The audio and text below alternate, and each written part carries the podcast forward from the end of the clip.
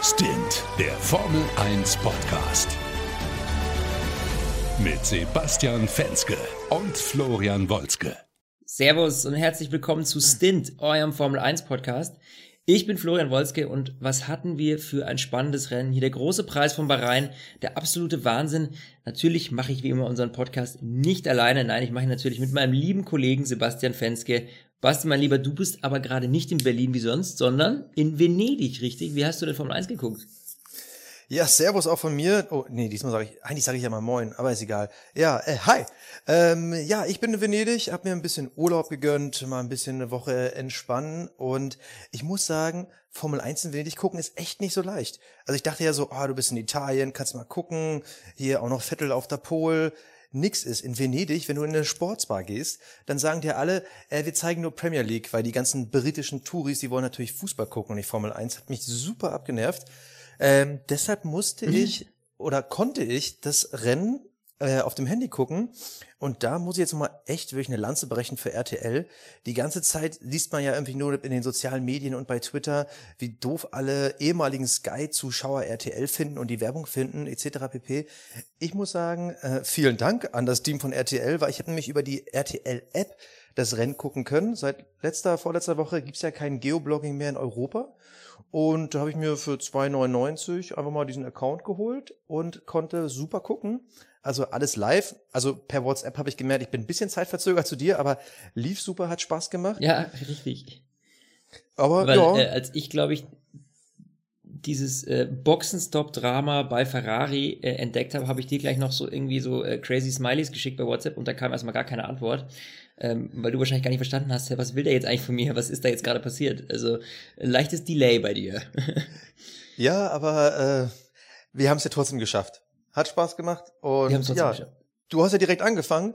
Äh, Vettel hat gewonnen. Richtig. Reden wir doch mal über das Thema Strategie, denn Strategie war ja wirklich ein sehr großes Thema. Es war richtig viel los und vor allem an der Box von Kimi Räikkönen. Da hast du schon mal ein Update, was gerade Ferrari getwittert hat?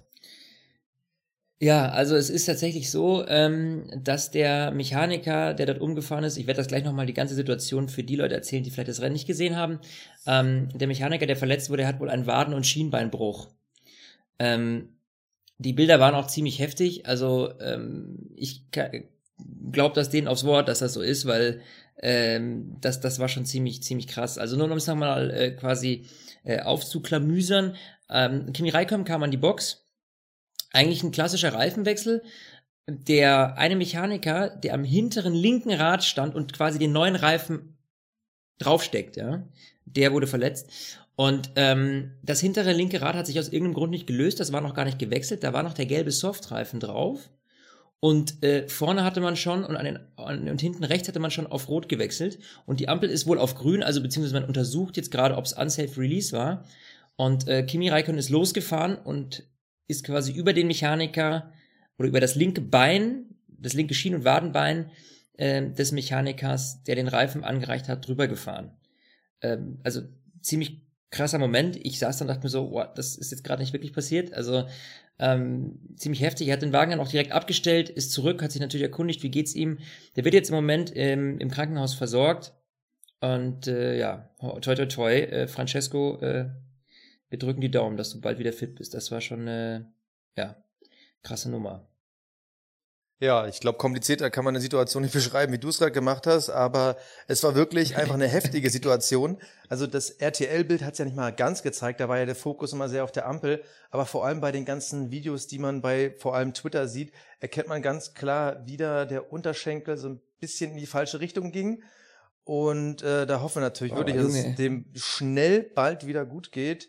Es ist in Anführungsstrichen nur ein Bruch. Es hätte ja auch noch viel schlimmer werden können. Also man hätte sich vorstellen können, er wäre vielleicht komplett unter das Rad gekommen oder so. Deshalb äh, Glück im Unglück, möchte man so sagen. Aber schon heftig. Also es ist irgendwie sehr, sehr komisch, wie das irgendwie in der modernen Formel 1 passieren kann.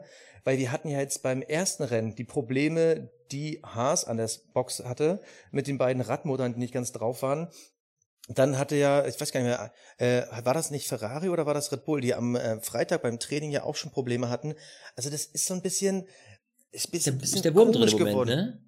Ja, ich meine, ähm, die Frage ist und natürlich, wie weit kann das noch gehen mit diesen Boxenstops? Ich meine, die Autos stehen mittlerweile zwei Sekunden. Ich glaube, Williams hat es mal auf die Spitze getrieben mit irgendwie 1,8 bis zweieinhalb Sekunden. So lange steht das Auto nur noch. Und da muss halt so viel passieren. Und natürlich kann dann, wenn was passiert, nichts mehr gestoppt werden. Also es ist schon heftig und ich kann mir ja. fast schon vorstellen, dass man da demnächst vielleicht von der FIA-Seite bisschen was machen wird. Ja, weil der Punkt ist ja, dass du ja eigentlich immer von allen Mechanikern das Go brauchst, um die Ampel auf grün zu stellen, um ihm zu signalisieren, du kannst los. Und irgendwie die Sicherheitsmechanismen scheinen nicht so ausgereift oder so perfekt zu sein, ähm, dass wir jetzt echt innerhalb von zwei Rennen jetzt drei Unsafe Release irgendwie hatten. Das kann ja nicht sein, dass ähm, lose Radmodern oder auch ein Reifen, der gar nicht abging. Also, wo ist da das Go von der hinterlinken Seite gekommen? Weißt du, wie ich meine? Das ja. ist, äh, das muss, das muss besser, irgendwie muss das besser umgesetzt werden, weil das ist natürlich brandgefährlich. Äh, wir haben es jetzt echt gesehen, also heute war es nochmal schlimmer. Ich meine, letztes Mal war es Gott sei Dank nur eine lose Radmutter. Heute ist wirklich jemand verletzt worden, ähm, wegen so einem Fehler. Da wird jetzt natürlich untersucht, woran lag das, aber das sind definitiv Sicherheitsmechanismen, die müssen verbessert werden, weil das ist wirklich, das kann ins Auge gehen, wie wir heute gesehen haben. Ja, wir hatten ja äh, bei RTL vorher schon vor dem Rennen gesehen, Timo Glock hat ja nochmal erklärt, wie das funktioniert mit dem Schlagschrauber. Und das ist ja mittlerweile eine Hightech, die ist ja fast für den Normalo gar nicht mehr so richtig nachzuvollziehen. Und da sollte man sich vielleicht wirklich überlegen, ob man da wieder auf ein altes Prinzip zurückkehrt, dass das vielleicht simpler und sicherer wird äh, ansonsten, gut, wäre natürlich eine Überlegung wert. Ich sage jetzt wirklich nur Überlegung, bevor jetzt irgendwie zu viele Leute wieder aufs Dach steigen. Ähm, wir haben es jetzt mal bei der Formel E, wir ziehen ja öfter mal Vergleiche mit der Formel E, da gibt's ja so, da muss man ja die Autos wechseln. Man hat aber eine Mindestzeit, die man quasi in der Box verbringen muss, damit man halt aus Sicherheitsgründen nichts überstürzt. Wie gesagt, ich will jetzt nicht so weit gehen, aber wenn das wirklich mit diesem Radmotorsystem irgendwie nicht zu verbessern geht, sollte man wirklich aus Sicherheitsgründen überlegen, ob man nicht die Autos vielleicht doch, ich sag mal, so Minimum vier, fünf Sekunden stehen lässt, um einfach sicher zu gehen, dass niemand verletzt wird. Ja, das ist, das, äh, das ist dann eine ähnliche Diskussion, die du jetzt vom Zaun brichst. Ähm, also jetzt werden wahrscheinlich gerade ganz viele Leute gar nicht mögen, das sage ich dir jetzt schon. Aber das ist eine ähnliche Diskussion wie im Grunde wie mit dem Halo. Ja, das ist auch ein Sicherheitsmechanismus, der total scheiße aussieht. So, und jetzt, ne, man muss immer abwägen, wie viel Sicherheit ähm, und wie viel Action lasse ich irgendwie zu, ja. Ähm, und da wird sich aber, ich denke, ich könnte mir schon gut vorstellen, dass sich die vier da jetzt Gedanken drüber machen wird, weil ähm, wenn das jetzt so weitergeht, also ich meine jetzt, schauen wir mal, jetzt, das waren jetzt drei Fehler, die wir hatten, aber drei Fehler in zwei Rennen, was doch ähm, sehr hoch ist. Ähm, mal gucken, was sich da ergibt. Aber jetzt kommen wir mal zum Rennen an sich. Ich meine, es waren wie ich finde, unglaublich spannendes Rennen. Es hatte unglaublich viele Überholmanöver und Sebastian Vettel hat es dann am Ende, an, am Ende, muss man wirklich sagen, ins Ziel gerettet. Weil ich glaube echt so eine oder maximal zwei Runden mehr und Bottas hätte ihn gepackt. Ähm, und das war wirklich äh, am Ende spannend. Wir haben beide auf WhatsApp geschrieben, die ganze Zeit wird's noch knapp oder doch nicht knapp. Du hattest erst noch Zweifel. Ich habe dann geschrieben, na, ich glaube, der, der kommt noch ran. Und dann war es ja am Ende wirklich so, dass er richtig rangekommen ist. In der letzten Runde ins DRS-Fenster gekommen ist, konnte zweimal DRS aufmachen, wenn ich richtig liege, ja.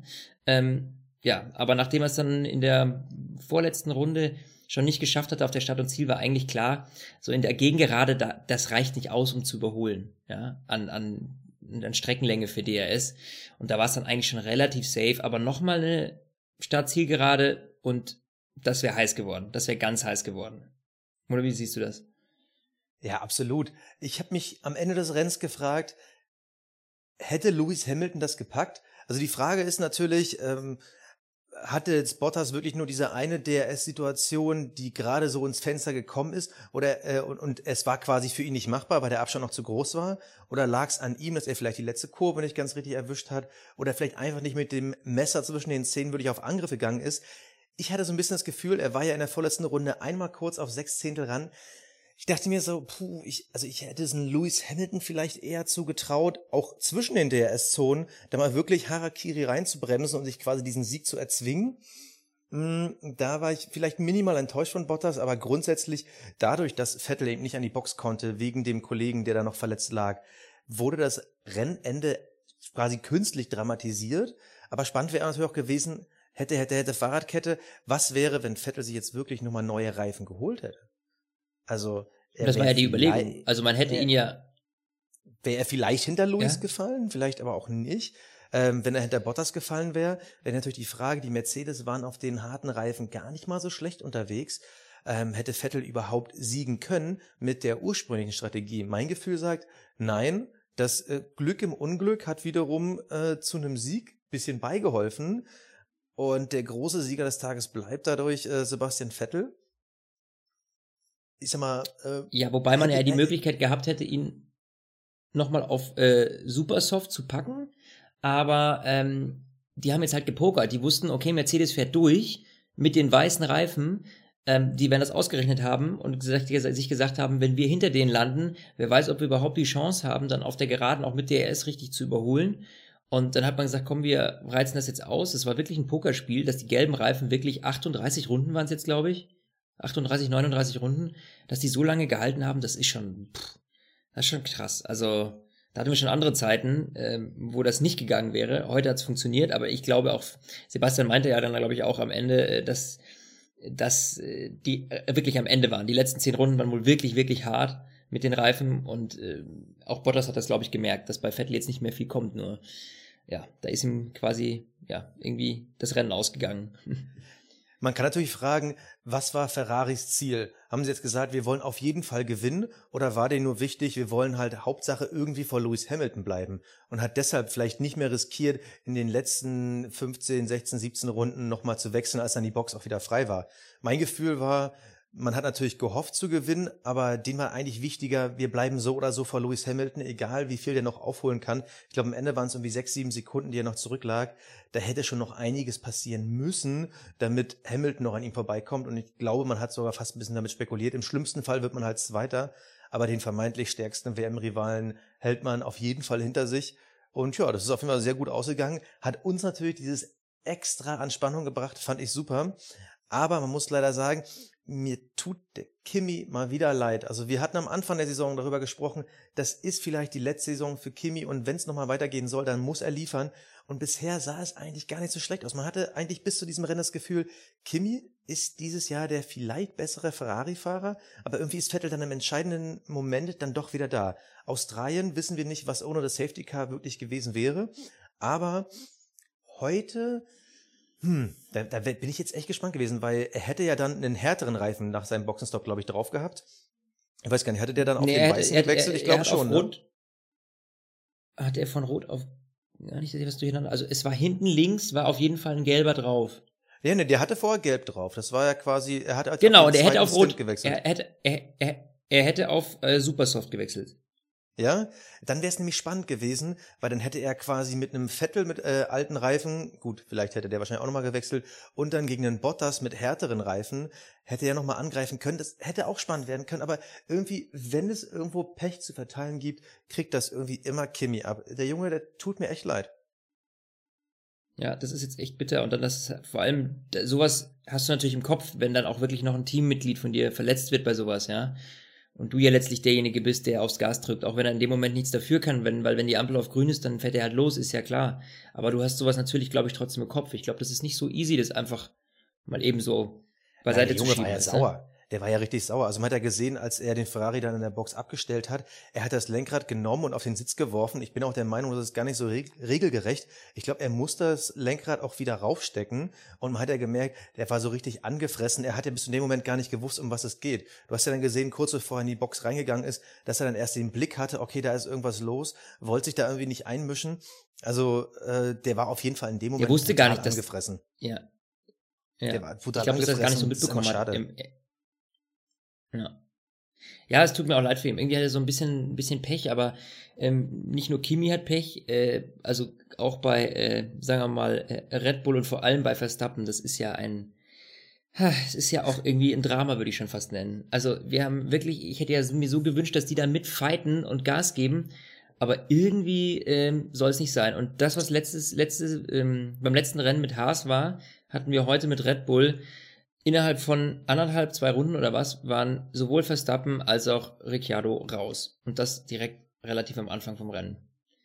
Also ja. höchst bitter. Verstappen hatte ja eine Kollision, ich glaube, es war in der zweiten Runde Turn 1 mit äh, genau. Lewis Hamilton. Er wollte an, genau, er wollte an Hamilton vorbei und ähm, der hat ihm dann aber mit dem Frontflügel den äh, Hinterreifen aufgeschlitzt. Da ging es natürlich wieder hin und her. Der, also Max Verstappen sagt, ähm, der hätte mir mehr Platz lassen müssen. Lewis Hamilton sagt, du bist ein, was hat er gesagt? Dickhead oder sowas? Äh, äh, Vollidiot hat er, glaube ich, gesagt. Fall. Ja, irgendwie Schwachkopf oder irgendwie sowas. Wie ja, auch immer. Was, genau. Ähm, das ist natürlich wieder was, das ist ein absolutes Thema, da lässt sich drüber streiten. Ich fand, das war jetzt nicht so, also ich fand, das war einfach gutes Racing. So, ich sehe da jetzt keinen, ich würde die Schuld weder dem einen noch dem anderen geben. So, ganz klar in meinen Augen. Aber damit hat sich natürlich mit so einem Brechmanöver so ein bisschen Verstappen, äh, ja, wieder selbst so ein bisschen ins Ausgeschossen. Bisschen schade drum. Ich meine, auf der einen Seite finde ich es mega gut, dass er so brachial und Vollgas gibt, weil das ist natürlich für uns Spannung pur, Action pur. Auf der anderen Seite, ja, bisschen äh, schade einfach für ihn, weil er sich damit wieder ins Auskatapultiert hat so ein bisschen. Ne? Ja, und dann auch noch Ricciardo. Ja, mit Ricardo, das war natürlich irgendwie ein bisschen komisch. Wir hatten ja gestern im Qualifying schon die Geschichte, Max Verstappens Auto ist ja ausgebrochen. Äh, er ist ja dann in die Wand geknallt, oder geknallt, er ist dann in die Wand geschlittert im Endeffekt, weil ja auf einmal die mhm. äh, äh, Engine, äh, der Motor auf einmal mehr PS freigegeben hat und mit diesem äh, Überschwung ist er dann quasi aus der Kurve rausgeflogen. Und das ist sehr interessant, weil da, wo auf einmal Power mehr war, hatte Ricardo heute das Problem, auf einmal war die Power weg. Das kann man auch nicht ganz erklären. Und das wiederum ist natürlich ein saublödes Zeichen, äh, sowohl für Renault als auch im Endeffekt dann natürlich für Red Bull die Frage, ist das da die richtige Geschichte? Ist man da mit äh, dem Renault-Motor, der scheinbar ja dieses Jahr ein bisschen mehr Power hat, ähm, ist man da trotzdem noch so gut ausgestattet, dass man ja. da vorne mitfighten kann? Weil wir kommen natürlich gleich noch auf das Schwesterteam oder Tochterteam äh, Toro Rosso mit ihrem Honda-Motor. Aber das war natürlich sehr, sehr komisch. Aber zu Max Verstappen nochmal. Ja, aber also ja. Ja, ich wollte nur was kurz sagen, weil du jetzt äh, von dem Motor sprichst. Ähm, bei Ricardo war es ja wohl jetzt ein Elektronik, also man hat das äh, Elektronikproblem, man hat es auch gesehen in der Onboard, auf einmal ist das Licht aus. Also in seinem, so, seinem ähm, Lenkrad. Ähm, ja, das ist, du siehst, er fährt in die Kurve und auf einmal ist das Display aus. Also es ist komplett die Elektronik einfach aus. So. Oh. Das heißt, ähm, das, das war ein Elektronikproblem äh, dementsprechend. Ähm, ähm, ja, wo da genau der, der Fehler im Detail lag, wissen wir natürlich auch nicht, aber man hat das ganz schön gesehen. Er fährt in die Kurve und da sind dann immer auf dem Display die Gänge, Drehzahl etc. angezeigt wird und auf einmal ist das gesamte Display schwarz. Nichts mehr. Ah. So okay, da muss ich entschuldigen. Bitter, auf ne? meinem Handy-Display ist natürlich so ein Formel-1-Lenkrad dann original zwei Millimeter breit. Äh, nee, das habe ich nicht gesehen, aber ja. danke für die Erklärung. Okay, trotzdem Pech, trotzdem schon so ein bisschen ähm, komische Vorzeichen bei Red Bull. Ähm, was ich bei Max Verstappen wiederum nochmal interessant finde. Letztes Jahr hatte er quasi das große Seuchenjahr. Das hätte ja eigentlich sein großer Durchbruch werden müssen. Ähm, aber irgendwie hat es irgendwie nicht geklappt. Vor allem in der ersten Saisonhälfte, da hatte der wirklich nur Pech an den Schuhen. Ähm, dieses Jahr fängt wieder für ihn so komisch an. Wir hatten diesen Ausbrecher in Australien, als er da aus der ersten, zweiten Kurve da im Auto so rausgeflogen ist. Angeblich waren es ja die Bargeboards, die da seine Aerodynamik, da haben wir wieder mein Lieblingswort, äh, was ihm da die Aerodynamik kaputt gemacht hat und dann ist er in den Kurven rausgeflogen, war angeblich kein Fahrfehler. Dann hatten wir gestern die Geschichte äh, mit dem Motor, das war natürlich dann auch nicht sein Fehler. Und heute, da schiebt er die Schuld natürlich auf Hamilton, Hamilton schiebt sie wiederum auf ihn. Es wurde jetzt insgesamt einfach als äh, Racing beurteilt von den Kommissaren. Hm, also ich habe schon wieder so ein komisches Gefühl. Also ich glaube, der Junge, der Junge macht ja. uns ja extrem viel Spaß und dass der wirklich eine Zukunft hat. Aber die Frage ist, das Ding heute, war das nicht wieder ein bisschen zu viel Hitzkopf? Weil man muss sagen, du hast ja eben schon gesagt, es war ja Anfang der zweiten Runde, da gab es noch kein DRS und er hat trotzdem Lewis Hamilton aus dem Windschatten auf der Geraden überholt, ist raus und war ja faktisch schon vorbei. Ich glaube persönlich, weil, ja, weil die ja beide auf Alonso aufgelaufen sind, dass er vielleicht ein bisschen unterschätzt hat, wie viel Platz der Alonso einnimmt und äh, wusste dann nicht mehr, wohin mit seinem Auto. Also auch in dem Fall wäre es quasi ein normaler Rennunfall. Aber die Frage ist natürlich, wie viel hat ihm wirklich sein Hitzkopf kaputt gemacht? Und ich, ich glaube, er soll sich langsam mal ein bisschen in den Griff kriegen, weil ich glaube, mit dem Red Bull wäre heute auf jeden Fall einiges drin gewesen. Safe, auf jeden Fall, da gebe ich dir vollkommen recht. Und das ist ja genau das, wir, wir hatten ja, wir haben ja regelmäßig eigentlich schon unsere Meinung zu Max Verstappen geändert, fällt mir gerade so auf. Also wenn ich mhm. mir jetzt mhm. mal so, ne, so zurückdenke, auch so an unsere Update-Folgen letztes Jahr im Sommer, in der, in der Sommerpause, ähm, ne, und wie immer, ja, jetzt hat er sich gefangen, oh, jetzt ist er wieder Hitzkopf. Und es ist wirklich ein Auf und Ab mit ihm so ein bisschen, ja. Also ich habe ihm ja noch gelobt und gesagt, ich glaube, dieser jugendliche Überschwung, den er da so hat, ne, der hat so, sich so ein bisschen gelegt. Mittlerweile, ja, nach heute ja, ich meine, heute, es war nicht so ein extre extrem krasses Manöver. Da haben wir schon heftigeres von ihm gesehen in der Vergangenheit. Ich glaube, das ist heute einfach auch einfach so ein bisschen, ja, es war halt einfach ein bisschen Pech drin. Ich meine, es war nicht die einzige Kollision, die wir hatten. Aber ja, gerade wenn du so eine, so eine etwas schwierigere Phase hast, dann musst du doch echt mal gucken und vielleicht sagen, hey, in der Situation passe ich lieber ein bisschen mehr auf, weil das Rennen ist lang und es wird sich nicht in der ersten äh, gerade in Bahrain, wo du so viele Überholmanöver haben kannst, ja, wird sich das nicht in der ersten Kurve entscheiden und auch nicht in der zweiten Runde. Dementsprechend, ja, ähm, muss Max sich da doch ein bisschen mehr ja, unter Kontrolle haben. Und wir dürfen auch nicht vergessen, also gegen wen er da gefahren ist. Ne? Also Lewis Hamilton ist ja auch nicht einer, der viel einstecken möchte. Also vielleicht hätte er auch noch zwei, drei Zentimeter weiter links rüberfahren können, aber dann hätte er wahrscheinlich äh, definitiv den Platz verloren. Also es sind natürlich dann auch wiederum zwei Formel 1 Schwergewichte, die gegeneinander fahren. Sagen wir so, es wurde als äh, Rennunfall gewertet. Äh, wir sind mal gespannt, was mit Max Verstappen da in Zukunft wird. Ja, wir wechseln tausendmal unsere Meinung. Ich glaube, wir mhm. werden dieses Jahr ja, auf jeden okay. Fall noch ich was mein, von ihm sehen. Ja, definitiv. Und wir werden unsere Meinung auch sicher wieder ändern. das verspreche ich jetzt auch schon, glaube ich. Das ist ja das Tolle, dass wir ein Fan-Talk sind und Fans dürfen ja ihre Meinung quasi minütlich ändern. Richtig, richtig. Da minütlich, minütlich, minütlich machen wir das nicht, ja. Also du schon, wenn ich dann halt mal wieder recht habe und du dann einsiehst, ach Mensch, Flo, gut, wir dich haben und du dieses Rennen so intensiv anguckst und mir auch sagen kannst, dass es eben kein Motorenproblem, sondern doch vielleicht Elektronikproblem war. Ja, ich bin, ich bin sehr dankbar, dich an meiner Seite zu haben. Aber wenn wir schon mal auch da bei dem Thema sind, wir haben ja jetzt quasi einen Fahrer so ein bisschen außen vor gelassen, über den wir dringend reden müssen, nämlich Lewis Hamilton. Definitiv. Äh, auf Platz neun gestartet, auf Platz drei ins Ziel gekommen. Ja. Er selber nennt es Schadensbegrenzung. Natürlich äh, sind drei Topfahrer ausgefallen, zwei davon vor ihm. Aber Lewis Hamilton war nicht schlecht unterwegs. Und im Endeffekt ist er dann äh, sechs, sieben Sekunden als Dritter im Rückstand äh, ins Ziel gekommen. Sauberes Rennen. Das schon Wäre er von weiter vorne für dich klarer Siegkandidat gewesen oder glaubst du, es wäre so oder so nur über Vettel gegangen? Klarer Siegkandidat weiß ich nicht, weil dann, weißt du, wenn er von vorne gestartet wäre, dann wäre die Strategie auch wieder anders gewesen. Also das ist so, jetzt im Nachhinein natürlich hätte, hätte Fahrradkette. Ähm, aber ich glaube, er beißt einfach natürlich mehr als ein Bottas. Und wenn wir eine Situation gehabt hätten, wie du vorhin schon gesagt hattest, mit äh, anstatt Bottas Hamilton bei Vettel im Nacken, dann finde ich, hätte es auch anders ausgehen können, ja. Aber ähm, dann wären auch die Schweizer, dann wäre die Strategie von Vettel anders gewesen, wenn Hamilton weiter vorne wäre. Dann wäre die Strategie von sowohl Bottas als auch Hamilton anders gewesen wahrscheinlich.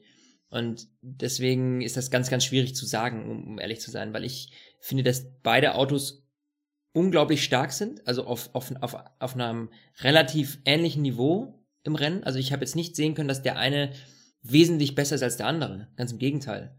Ähm, und das finde ich gut, weil wir auf einer Seite halt wirklich echt jetzt mittlerweile, du kannst nicht mehr sagen, ähm, an einem Donnerstag, du, bei dem Rennen, ich glaube, eindeutig natürlich wie immer Mercedes gewinnt das Ding, sondern es ist wirklich eine unglaublich durchmischte Saison. Und wenn jetzt auch die Red Bulls endlich mal zeigen können, weil sie durchhalten, was das Auto kann, dann wird das, wenn die auch noch damit reinmischen immer, ja. Stell dir mal vor, heute hätten Ricciardo und ähm, Verstappen da noch mit reingemischt, dann wäre das unglaublich spannend. Also das, das freut mich sehr und äh, ja, da will ich gerne mehr von sehen. Was ich ja äh, ganz interessant fand, mhm. das ist natürlich noch ein bisschen im Rennen untergegangen, als Bottas auf die harten Reifen gegangen ist. Der konnte ja theoretisch mit den Ferraris mithalten. Gut, jetzt hat man ja gehört, Vettel hat ein bisschen gehaushaltet, aber trotzdem, der Mercedes auf dem harten Reifen ging gut. Man hatte ja im Vorhinein wieder viel gehört von Blasenbildung etc. Aber ähm, das fand ich schon extrem stark. Also da auch ein bisschen so die Stärke äh, vom Ferrari mit dem Reifenmanagement vom letzten Jahr weggenommen, aber Ferrari wiederum mit mehr Power. Äh, ich genau, ich bin komplett bei dir. Ähm, die beiden Teams, das wird eine richtig, richtig geile Saison. Und wenn Red Bull wirklich mal den Schalter findet, den sie umlegen können und müssen, ähm, dann wird das spannend. Aber jetzt sind wir, glaube ich, mit den Top-Teams durch. Ja. Wollen wir mal noch ein bisschen nach hinten gehen? Weil da war ja auch einiges ja, los. Und über den Driver of the Day würde ich gerne reden mit dir. Ja, äh, gerne. Und äh, das ist ähm, offiziell sogar gewählt natürlich. Ne? Der Driver ist nicht nur unser Driver of the Day, sondern es ist der Driver of the Day von allen. Und das ist äh, Gasly bei Toro Rosso. Ich meine, hallo, Platz 4 mit einem Honda-Motor. Ich glaube, das ist, ist das, ist das der beste Rang von einem Honda-Motor, den wir hatten jetzt, seit die wieder dabei sind? Kann das sein? Ich äh, würde mal behaupten, ja. Und äh, Also es wir mir gerade so letzten- spontan, denke ich da nur drüber nach. Ich, also, genial. Ich glaube, ich glaub, besser ging's nicht, ne? Und wir hatten beim letzten Mal noch den Spaß gemacht, was wohl Alonso gedacht hat, als er den rauchenden Honda-Motor in Australien gesehen hat.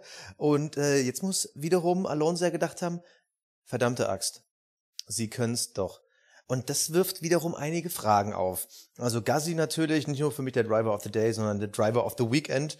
Äh, Mega-Leistung. Klar, auch da kann man jetzt wieder sagen, vierter Platz geschenkt hin oder her, aber den musst du auch erstmal reinfahren. Und äh, vor allem das mit dem Honda-Motor. Und da ist natürlich die Frage, wir hatten ja letztes Jahr, hat McLaren immer gesagt, unser Auto von der Aerodynamik ist äh, ein Spitzenauto, äh, würde hier um Siege mitfahren, aber der Motor, der reicht natürlich vorne und hinten nicht. Und dieses Jahr hat wiederum McLaren einen Renault-Motor, der eigentlich besser sein müsste durch die äh, mehr Erfahrung und natürlich theoretisch mehr Leistung. Und was ist? Nix ist. Also hat entweder McLaren diesen Umstieg aerodynamisch nicht gepackt oder ist einfach Toro Rosso mit dem auch ähm, Red Bull Racing Know-how, sind die vielleicht einfach besser, den Motor an ihr Auto anzupassen, das Auto an den Motor anzupassen und gleichzeitig der Honda besser geworden? Also es sind so viele Fragen für mich, wo man am Ende nur sagen kann, egal, der große Verlierer ist für mich Fernando Alonso. Ja, gebe ich dir recht. Ich meine, auch wenn sie jetzt ja auf dem dritten Platz liegen gerade, aber das ist auch mehr oder weniger, ich meine, heute ist Red Bull ausgeschieden mit beiden Autos. Das wird sich auch wieder und ändern. Haas Ja, hätte ja eigentlich auch mehr Punkte verdient. Richtig, richtig, richtig, richtig. Und ähm, also McLaren, von denen hätte ich viel, viel mehr erwartet noch ähm, vor zwei, drei Wochen. Ähm, aber jetzt so nach den ersten beiden Rennen, pff, die, die- die fahren solide und, und, und besser als letztes Jahr, ganz klar. Aber ähm, ich, was mir aufgefallen ist, ich fand die Endgeschwindigkeit bei denen auf der langen Geraden, Ja, Wahnsinn, ne? die hat echt zu wünschen übrig gelassen. Also habe ich mir gedacht, so krass, ähm, da, der, der ist einmal neben einem Sauber hergefahren und ich dachte mir so, Junge, äh, was, ne, da, da müsstest du eigentlich mit, mit, mit, mit gut Power vorbeikommen, ja. Aber äh, war nix. Also, ich meine, Ja, es klar, sauber die Ferrari drin, alles richtig, aber trotzdem ist das ja ein Wagen, wo du jetzt eigentlich äh, als, als, als McLaren eigentlich äh, ja, dran vorbeikommen müsstest.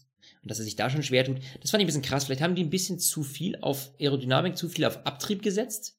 Ähm, das wäre noch so eine Spekulation von mir jetzt. Dass wurde ja von RTL-Seiten, äh, glaube ich, auch so gesagt, dass man vor allem auf die Kurven gesetzt hat.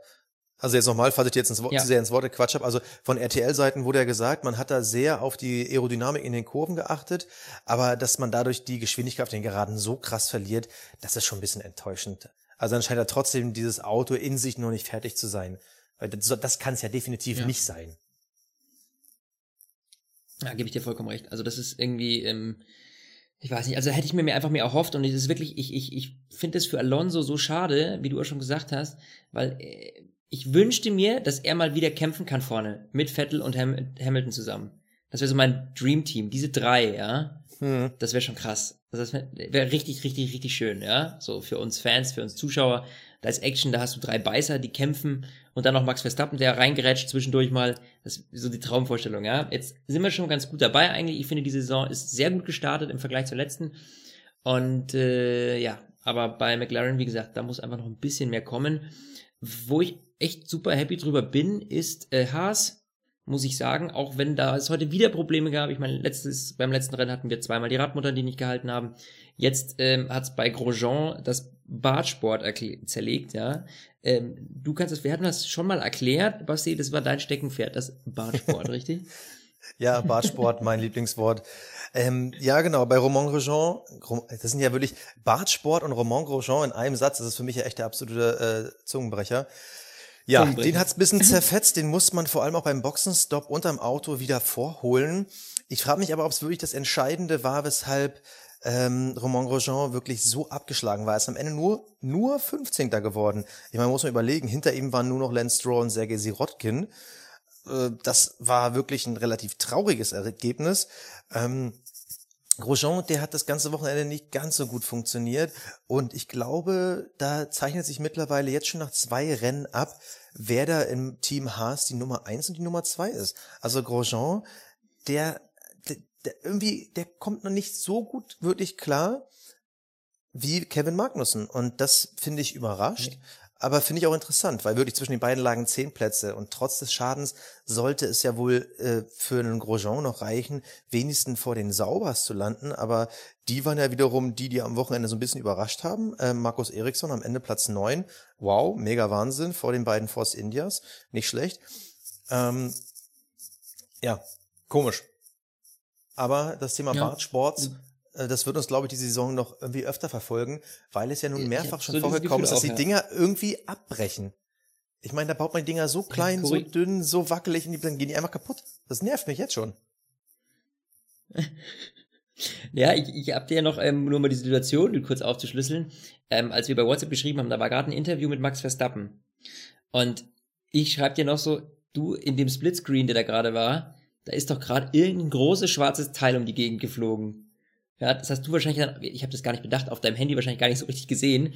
Und dann kam eben raus, aha, bei Grosjean ist das Bartsport äh, komplett durcheinander. Also auf der Stadt- und Zielgeraden, relativ am Ende bei Topspeed, ist ihm das Ding um die Ohren geflogen.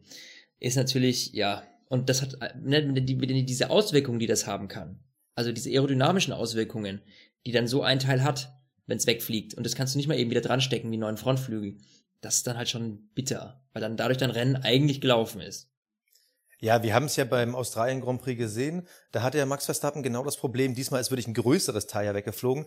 Man muss sich so vorstellen, die Barsports, die sind ja vor den äh, seitlichen Lufteinlässen, die sorgen dafür, dass die Luft quasi ums Auto herumströmt. Und wenn du jetzt auf der einen Seite, äh, im Fall von äh, Grosjean, auf der rechten in Fahrtrichtung, wenn da die Luft vernünftig ums Auto rumströmt, aber auf der linken Seite bricht die Luft halt schon vor der Kühlung ab, dann funktioniert dahinter ja gar nichts mehr. Dann werden die Hinterreifen anders angeblasen, ähm, dann wird quasi der Flügel auf der Seite dann anders angeblasen. Also dann funktioniert ja diese ganze Luftumwirbelung vom Auto nicht mehr geradlinig. Das ist ja was anderes. Wenn es vorne äh, ein kleines Flügelteilchen erwischt, dann ist die Auswirkung, ich sag mal, minimaler, weil über die Flügel wird ja die Luft quasi nach oben und seitlich übers Auto abgelenkt, aber wirklich seitlich, was das Auto da umströmt. Und wenn so ein Bartsport, was ja wirklich dann ähm, so 30, 40 Zentimeter, na 40 übertrieben, aber doch so drei Zentimetern größer, das macht extrem viel aus. Und ich auch wenn ich so ein Auto noch nie gefahren bin, kann ich mir schon vorstellen, dass du den Unterschied merkst. Dass wenn du rechts rum fährst, ist es relativ stabil. Fährst du links rum, dann zittert dein Auto Klar. quer durch die ganze Kurve. Also klar, dann ist dein Rennen durch. Ja, natürlich. Gerade dadurch, dass die Wagen ja unglaublich aerodynamisch ab, äh, ausgelegt sind, die Konstruktion, da fällt sowas natürlich auf, wenn dir da so ein Teil an der Seite wegfliegt, dass ja die Luft auch im, auch in die, in die, in die, in die, in den Kühler hinten reinführt und ums Auto rum und weißt du, die, die Luftführung einfach gar nicht mehr stimmt, ja. Ich meine, dann, äh, ja, siehst du ja, was dabei rausgekommen ist, ne? Also, die, die, diese Unterschiede in der, letztens in der Zieleinfahrt. Das ist schon extrem. Aber, ähm, was ich noch sagen wollte, wer mir doch, wer so ein bisschen untergegangen ist durch, glaube ich, durch Gasly, der echt, ähm, eine super Leistung hingelegt hat, so als Underdog, ähm, muss ich sagen, dass Markus Eriksen ist zwar nur der neunte Platz, aber für einen Sauber finde ich schon respektabel. Ja, auf jeden Fall. Also ich glaube, das sind, ich, also ich muss mal toll. nachdenken. Ich, ich war ja letztes Jahr so ein Mathematikgenie äh, jetzt, äh, in Sachen äh, Markus Eriksson. Jetzt habe ich natürlich, äh, dadurch, dass ich nur auf mein Handy angewiesen bin, äh, nicht ganz die Möglichkeiten. Aber das müssten mittlerweile seine ersten Punkte seit zwei, drei Jahren sein. Und das mit dem Auto, das gerade erst im zweiten Rennen überhaupt wieder diese Neuerfindung hat durch die Ferrari-Unterstützung. Also das ist wirklich absoluter Wahnsinn. Natürlich auch Respekt vor Ericsson, den wir ja beide jetzt nicht für den unbedingt talentiertesten Fahrer im Feld halten, der natürlich da auch ein bisschen Richtig. durch seine Sponsoren äh, so ein bisschen überhaupt in der Formel 1 gehalten wird seit Jahren. Aber das mit dem Sauber, das ist schon, also Riesenrespekt und vor allem wirklich beide Force Indias dahinter gehalten. Äh, Carlos Sainz dahinter gehalten. Nicht schlecht, Herr Specht. Also da bin ich mal gespannt, äh, in welche Richtung sich der Sauber entwickeln wird. Also ja, das, das, ist auf jeden Fall spannend, wie du schon gesagt hast, mit die Kopf. Ja, was wolltest du sagen? Ja, nee, das war's eigentlich. Ich wollte eigentlich noch zu den anderen äh, dahinter richtig, übergehen. Also, ja. Ja, man merkt, unsere Telefonverbindung ist heute auch nicht die beste. Auch das äh, leider den Umständen geschuldet, dass ich äh, aus Versehen Urlaub mache während der Saison. Aber ähm, ich bitte das alle zu entschuldigen. aus Versehen. nee, lass uns mal noch die Reihe durchgehen. Esteban Ocon auf Platz 10 holt den ersten Punkt für Force India. Immer noch brutal enttäuschend diese Saison, aber immerhin, man merkt einen kleinen Schritt nach vorne. Carlos Sainz auf der 11. das muss ich sagen, ist schon ein bisschen enttäuschend. Der zweite Renault-Fahrer, wir haben jetzt Nico Hülkenberg auf der 6, war wieder der bessere Renault-Fahrer und vor allem der deutlich bessere, also sechs Plätze dazwischen. Ich hatte mir eigentlich erhofft oder beziehungsweise erwartet, vor allem nach dem Ende der letzten Saison, dass Hülkenberg und Sainz enger beieinander sind. Aber momentan deutet ja. sich das schon ein bisschen ab. Ich meine, wir wollen jetzt noch nicht zu viel in die Glaskugel da reinlesen, aber dass Hülkenberg mit dem Renault besser klarkommt und vor allem den Sainz aber ordentlich zeigt, wo hier die Hake ist und wer hier eigentlich der echte Stammfahrer ist. Also Sainz enttäuscht mich schon ziemlich. Ich weiß nicht, wie siehst du das? Ja, gut, aber das ist, ich, das würde ich jetzt nochmal äh, auf äh, Formsache irgendwie, ähm, ja, ablegen, irgendwie, weil ich, Hülkenberg ist natürlich klar der absolute, äh, ist ein super Fahrer bei dem Team. Und, aber wir haben gesehen, was Sainz kann. Also ich bin jetzt noch nicht davon überzeugt, dass man jetzt, weißt du, das ist dann so wetterwendisch wieder, so wie wir vorhin gesagt haben, heute denken wir so, morgen so. Also ich finde immer noch, dass Sainz ein unglaublich guter Fahrer ist. Und ähm, da will ich erst noch mal ein bisschen abwarten, vielleicht noch ein, zwei Rennen, um da wirklich zu sagen, okay, die Tendenz ähm, ist ganz klar, ähm, irgendwie, dass er, dass dass er eben nicht so gut ist, ja. Ähm, dass Hülkenberg besser ist als Sainz, das in meinen Augen, das wussten wir auch schon bevor die Saison losgegangen ist, das wussten wir auch am Ende letztes Jahr schon als er gewechselt hat. Also dementsprechend äh, ist das für mich nicht unbedingt so eine Neuigkeit, aber dass die näher beieinander liegen, da gebe ich dir recht. Das hätte ich schon erwartet. Siehst du Hülkenberg ja. als klar besser als Sainz? Also ich sag mal so, bis, bis zum letzten ja. Jahr hätte ich gedacht, ähnliches Niveau, vielleicht eine leichte Tendenz zu Hülkenberg, aber ich hätte ihn gar nicht so klar vor Sainz gesehen. Siehst du das wirklich so deutlich, ja? Ja, doch, doch, das sehe ich ganz klar so. Das sehe ich, das sehe ich, doch, doch. Okay. Also so nee, mein, mein, mein Feeling einfach so, ja. Würde ich, würde ich so sehen. Aber ich bin ja auch da leider nicht ganz objektiv, weil ich eben äh, ja so, so einen leichten Fable für Nico Hülkenberg habe in die Richtung. Deswegen ähm, ja, ist das ein bisschen schwierig für mir, so eine Meinung abzuverlangen. ja, aber man muss sagen, Hülkenberg, ähm, auch wieder da, solider Start, war nicht best of the rest. Wie schon wieder nicht. Ähm, aber immerhin in der WM-Wertung Platz 6. Ich meine, es ist natürlich erst zwei Rennen vorbei hinter ihm sind halt Daniel Ricciardo und äh, Max Verstappen. Aber eigentlich solider Start von Renault oder sag mal, haben sie bei dir schon eine leichte Tendenz zu mh, mm, enttäuschender Start? Also bei mir, wenn ich jetzt mal meine Meinung vorweg sagen würde, Natürlich habe ich jetzt nicht damit gerechnet, dass Renault jetzt ganz klar hinter den drei Top-Teams irgendwie um ein Podium kämpft, aber ich habe sie doch ein bisschen deutlicher an der Spitze vom Mittelfeld ja. gesehen. Jetzt hat es natürlich schon die erste Tendenz. Ja. Klar, Haas ist vor denen, das muss man eindeutig sagen, aber wenn auch Toro Rosso wirklich weiter so fahren kann, dann ist das natürlich auch für ein Renault-Werksteam arg enttäuschend. Und wirklich so richtig performen tun die jetzt noch nicht. Wir müssen aber ein bisschen abwarten, weil ähm, ich glaube, dass da relativ bald, relativ schnell Updates kommen und dass ich da noch was tun kann bei Renault. Also da bin ich noch nicht so ganz. Ähm, ja, ich weiß nicht, ob Renault nicht am Ende vielleicht der beständigere ist und, und Haas vielleicht dann doch nicht. Also weißt du, die haben jetzt gut losgelegt, aber ich weiß nicht, ob, äh, ob die das halten können über die Saison. Ne? Und wenn die natürlich ein bisschen anfangen zu schwächeln irgendwann mal und ähm, Renault aufholt, dann können die auch äh, schnell mal wieder Best of the Rest sein. Dementsprechend bin ich da einfach noch nicht so ganz sicher, muss ich ehrlich gestehen. Aber dass die jetzt, ich meine, wir hatten das ja eigentlich vor den Tests noch überhaupt nicht erwartet, dass jetzt hier plötzlich ein Haas irgendwie äh, so weit vorne ist und so gut performt. Das hat ja keiner wirklich gedacht. Ne? Und das ist schon eine schöne Sache. Finde ich, finde ich gut, aber ich, ja, wie gesagt, Renault ist so, ha, ich hätte mir gewünscht, dass mehr von denen kommt. Also es ist so ein bisschen, ich gucke jetzt auch gar nicht so direkt immer drauf. Also weißt du, beim Rennen, da guckst du, ach, da ist der Renault, hängt er wieder irgendwo da bei sieben rum, dann ist er wieder bei neun oh, ja, ist irgendwie so ein bisschen, ja, bei mir kommt so eine leichte McLaren-Stimmung auf. So, so nenne ich das jetzt mal. Komm, oh, Aber auch nur ganz leicht. Wie gesagt, ich glaube, da kommt noch was. Da kommt noch was. Da kommt noch was. Ja. Ja, was ich. Nee, äh, also es war wirklich im zusammenfassend ähm, wirklich eine wahnsinnige Überholparty hier in Bahrain. Wir haben auch ein wahnsinnig tolles Manöver gesehen von Hamilton, wie er dann gleich äh, auf einmal Ocon, Hülkenberg und Alonso überholt. Ähm, das macht Spaß zu sehen hängt natürlich viel an DRS-Zonen, auch dass die äh, verlängert wurde, die DRS-Zone. Das hat man schon gemerkt. Da gab es natürlich deutlich mehr Überholmanöver, vor allem auch deutlich mehr als in Australien. Ähm, natürlich auch streckenbedingt. Aber man sieht halt wieder, dass halt eben extrem viel über die DRS-Zone gemacht wird. Das ist ja, ähm, ein altes Thema, über das wir wann anders mal äh, groß diskutieren können vielleicht. Aber, Na, wir werden ja ähm, unter der Woche schon groß Spaß. diskutieren. Wir werden ja unter der Woche das schon groß sowieso. diskutieren, das dürfen wir nicht vergessen. Richtig. Ähm, und zwar für alle, ja, die es mitbekommen haben. Äh, ach so, wolltest du gerade, sonst mache ich, nee, dann darfst du, dann darfst du. Du kannst, nein, ich überlasse dir das, mein lieber Urlaubsmensch Teaser. Hau okay, raus. also für alle, die es nicht mitbekommen haben, unter der Woche wurde ja schon in diversen Strategiesitzungen und Technikersitzungen darüber gesprochen, wie die Formel 1 und die Technik sich in den nächsten Jahren verändern soll. Da gab es jetzt die ersten Ideen für die nächste Saison, für die Saison 2019, was man Sachen Aerodynamik äh, vor allem in Richtung Überholen verbessern möchte und natürlich, wie die Formel 1 im Jahre 2021 aussehen soll. Weil das ein bisschen viel ist, haben wir es jetzt extra nicht in die Rennanalyse gepackt, sondern produzieren nochmal für euch unter der Woche eine extra Folge, äh, die Formel 1 der Zukunft, die Technik ab äh, 2019, 2021.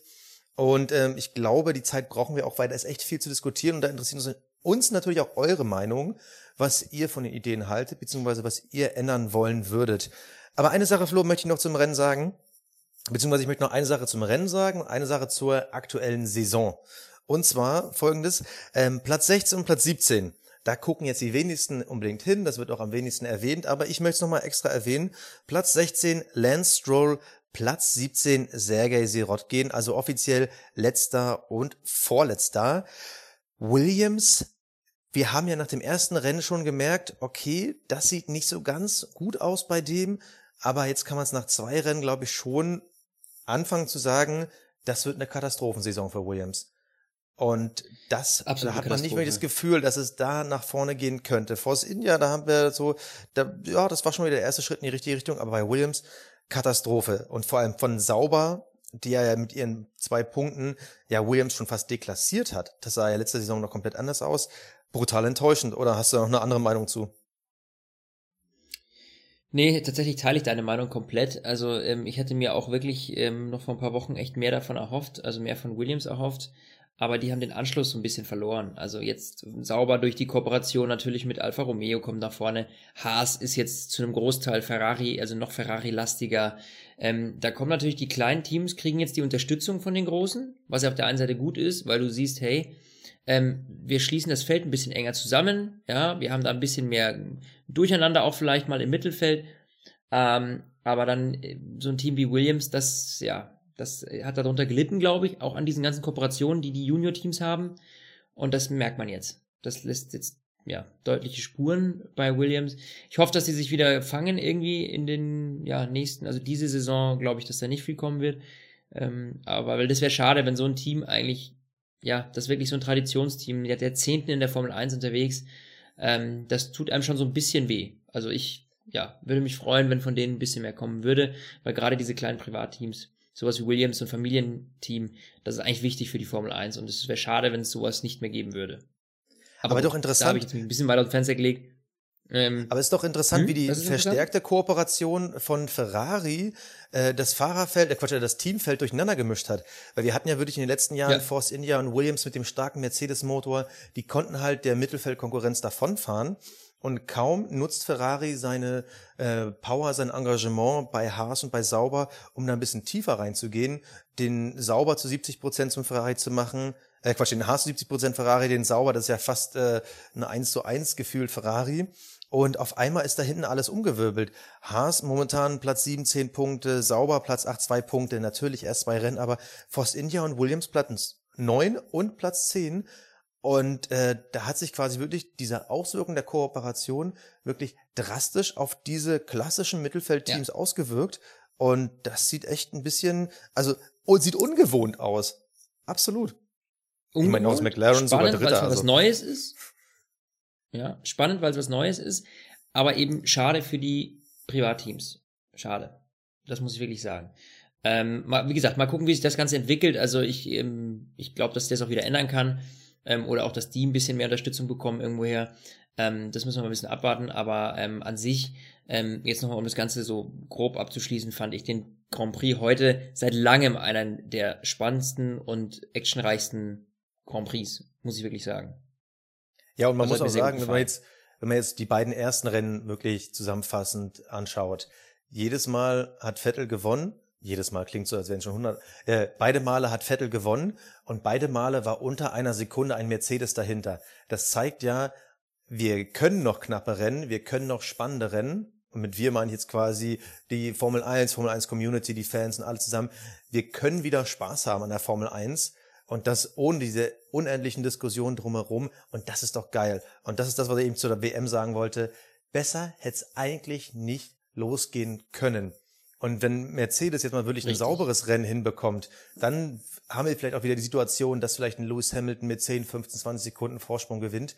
Aber besser als jetzt, 50 Punkte für Vettel, hätte es ja wirklich nicht losgehen können. Und ich bin happy. Und um mal schon so viel ich zu teasen, Lewis Hamilton hat 17 Punkte Rückstand.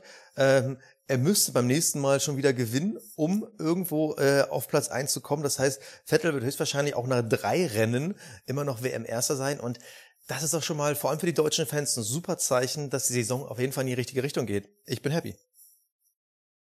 Ich auch, mein Lieber. Und dass wir jetzt über eine Dreiviertelstunde über einen Grand Prix sprechen können in einer Rennanalyse zeigt, da ist was los, da ist Feuer drin. Ähm, mir hat's wieder unglaublich viel Spaß gemacht. Danke dir, Basti. Ich wünsche dir noch einen unglaublich schönen Urlaub. Genieß die Zeit. Und wir sprechen uns dann Mitte der Woche wieder. Wie gesagt, da gibt's dann eine Spezialfolge zum neuen Reglement, das geplant ist ähm, Richtung 2021 und auch das ein oder andere Update schon 2019. Ich freue mich auf euch. Bis dahin, macht's gut. Ja, ich leg mich wieder in die Hängematte. Macht's gut. Bis dann. Stint, der Formel 1 Podcast. Mit Sebastian Fenske und Florian Wolzke.